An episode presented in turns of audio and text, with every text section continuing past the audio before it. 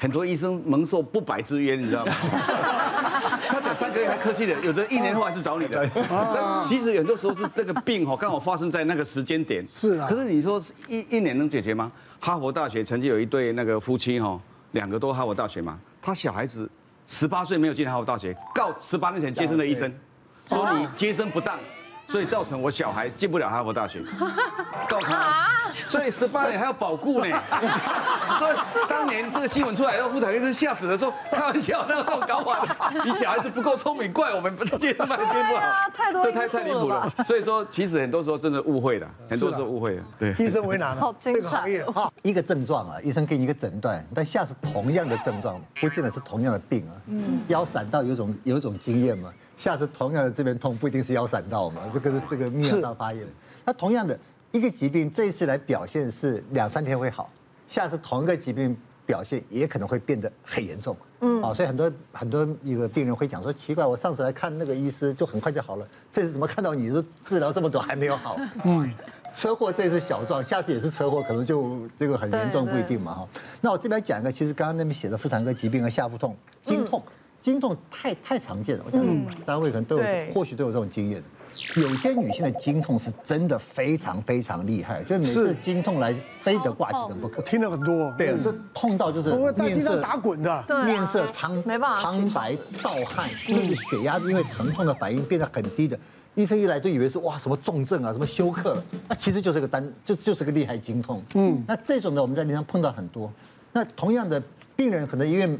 可能就每个月可几个月就痛一次，然后挂机了，他自己也是说这个我很清楚。嗯，我们就碰过一个妇人啊，她可能也是因为这个有肌腺瘤，嗯，但是就处在她处在这种哈，就是医生起来本来建议她开刀没有开，但是后来慢慢停经，医生说如果你现在都不开的，你后来可能等等看可以不开的。嗯，可她有时候就是因为经痛啊，很厉害经痛，就痛到哈一定坐轮椅都很很难走。到医院之后呢，就医生把她打止痛针，还好她对止痛针的效果很好。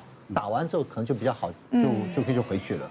所以他后来就每次呢，因为经痛的时候可能就心情就不会很好嘛，会有点烦躁嘛。嗯。医生问，医生可能每次看的都急诊医师可能每次看都不一样啊，每次看这么痛就要问很详细。他说：“你医生你不要再问，不要再问了，你就照上一次帮我打针就好了。我打完针就回去。”就有一次他来的时候，真的就是看起来就极度的不舒服，又是痛嘛哈。他先生陪他来，那急诊科有个急诊可以是看了看了之后呢，可以也也不熟悉。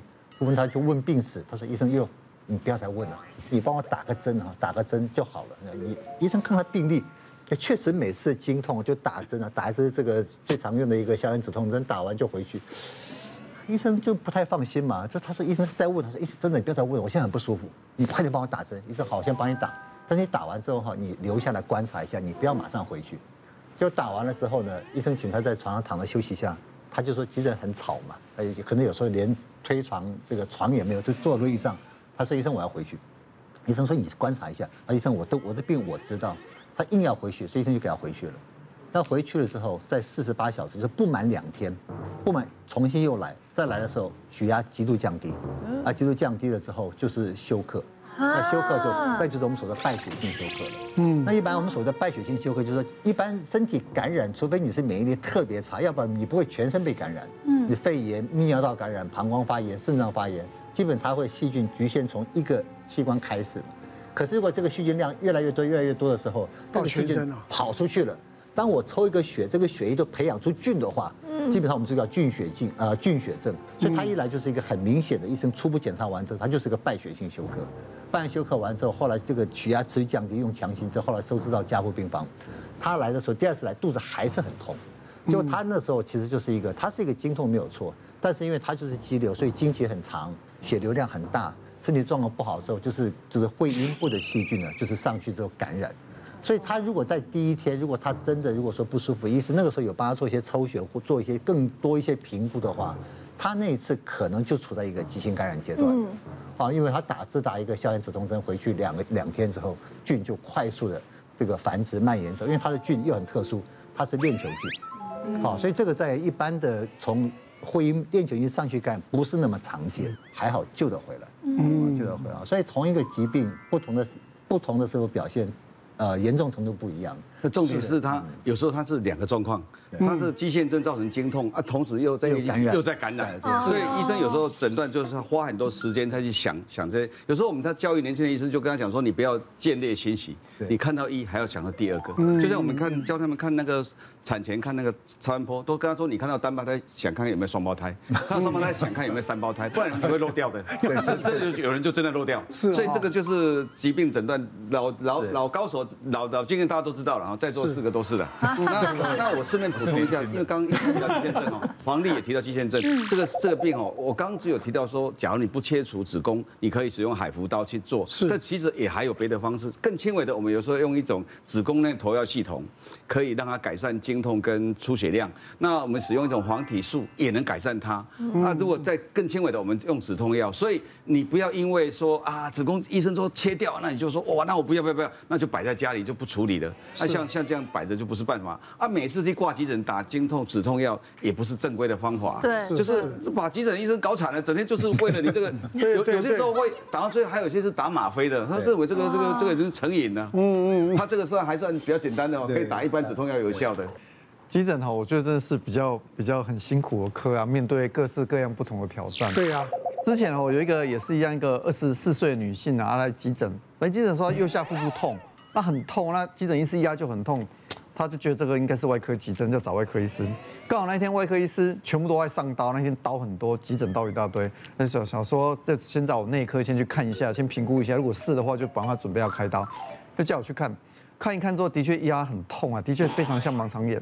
然后做超音波之后，奇怪盲肠就有点肿，但也没有很厉害，就觉得很奇怪。那腹部呢，有一点点腹水，他说觉得这个腹水好像有点怪怪的。可是盲肠炎其实也有可能会有腹水啊。可是因为盲肠真的不是很肿，我那时候内心还是觉得哎不太担不太放心啊。找急诊医科医师说，喂，这个可能是盲肠肌盲肠炎疾病应该有八九成啊，应该是要找外科医师等他们下完刀之后看要不要评估要不要开刀。可是我想说。啊，反正他们还在上刀，不然要不要找妇产科先再确认一下？不然到时候万一是妇产科问题也麻烦。结果妇产科医师来看看完之后问了一下，她其实在前一天她有她有跟她男朋友在一起，可是那时候肚子有稍微痛一下，后来就没有再痛了。然后后来今天第二天之后才开始又开始痛。妇产科医师后来帮她做了超音波，后来发现她是黄体破裂。后来这个 case 因为后来血红素有稍微掉，而且血压有稍微低，有出血量有越来越大，后来就开刀。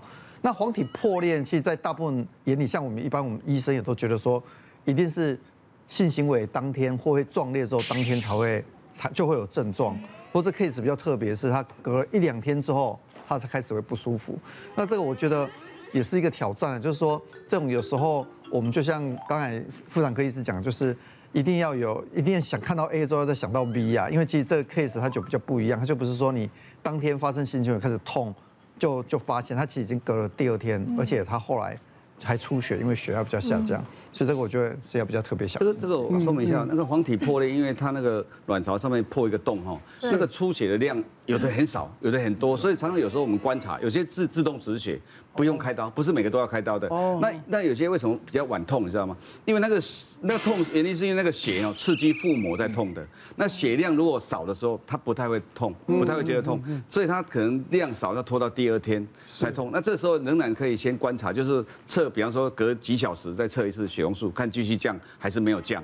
就会知道说这个需要开，还有根据他的临床症状，所以有些人会拖到隔天是第三天，就是因为他的血慢慢慢慢流，慢慢流，可是没有止，并没有止，等到量积到一大量以后，那个腹膜被刺激就就痛起来，就会比较痛。就就是他疼痛的时间是慢慢慢慢拉长。对，而有些人一开始就大量的话，很快就出现症状。是，所以大量比较好了。来的快，来的急去的快嘛。对啊，比较容易诊断，比较容易诊断。我觉得我的案例都很荒谬哎，就是我看我自己播出，你刚才讲一讲，我就觉得很荒谬，本身就很荒谬，是。对。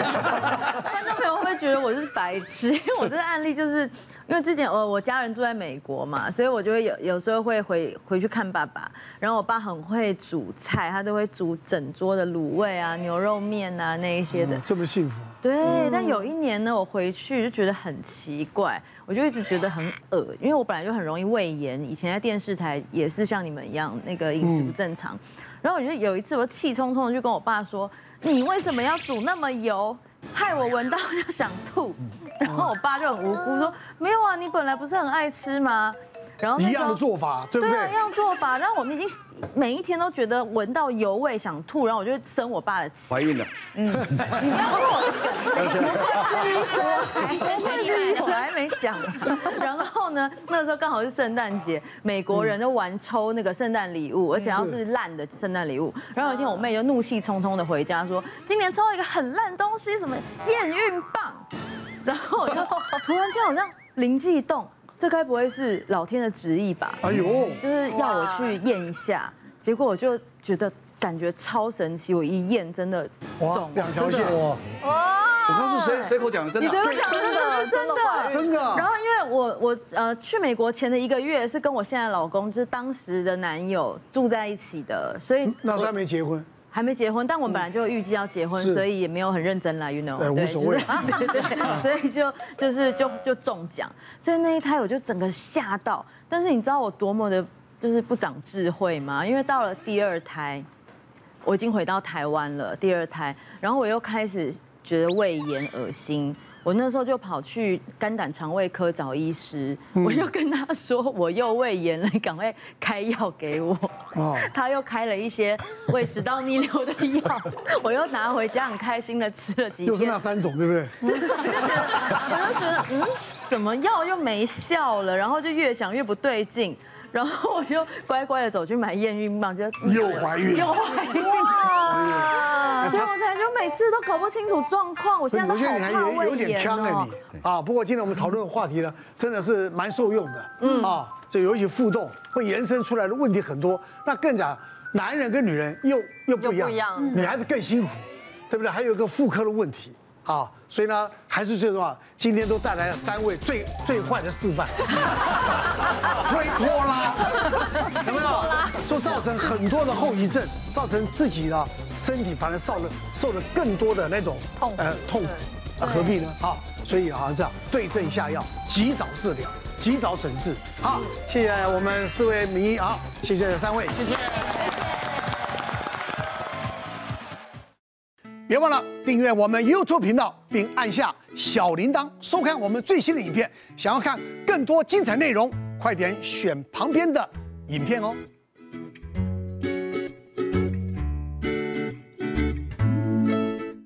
别忘了订阅我们 YouTube 频道，并按下小铃铛，收看我们最新的影片。想要看更多精彩内容，快点选旁边的影片哦。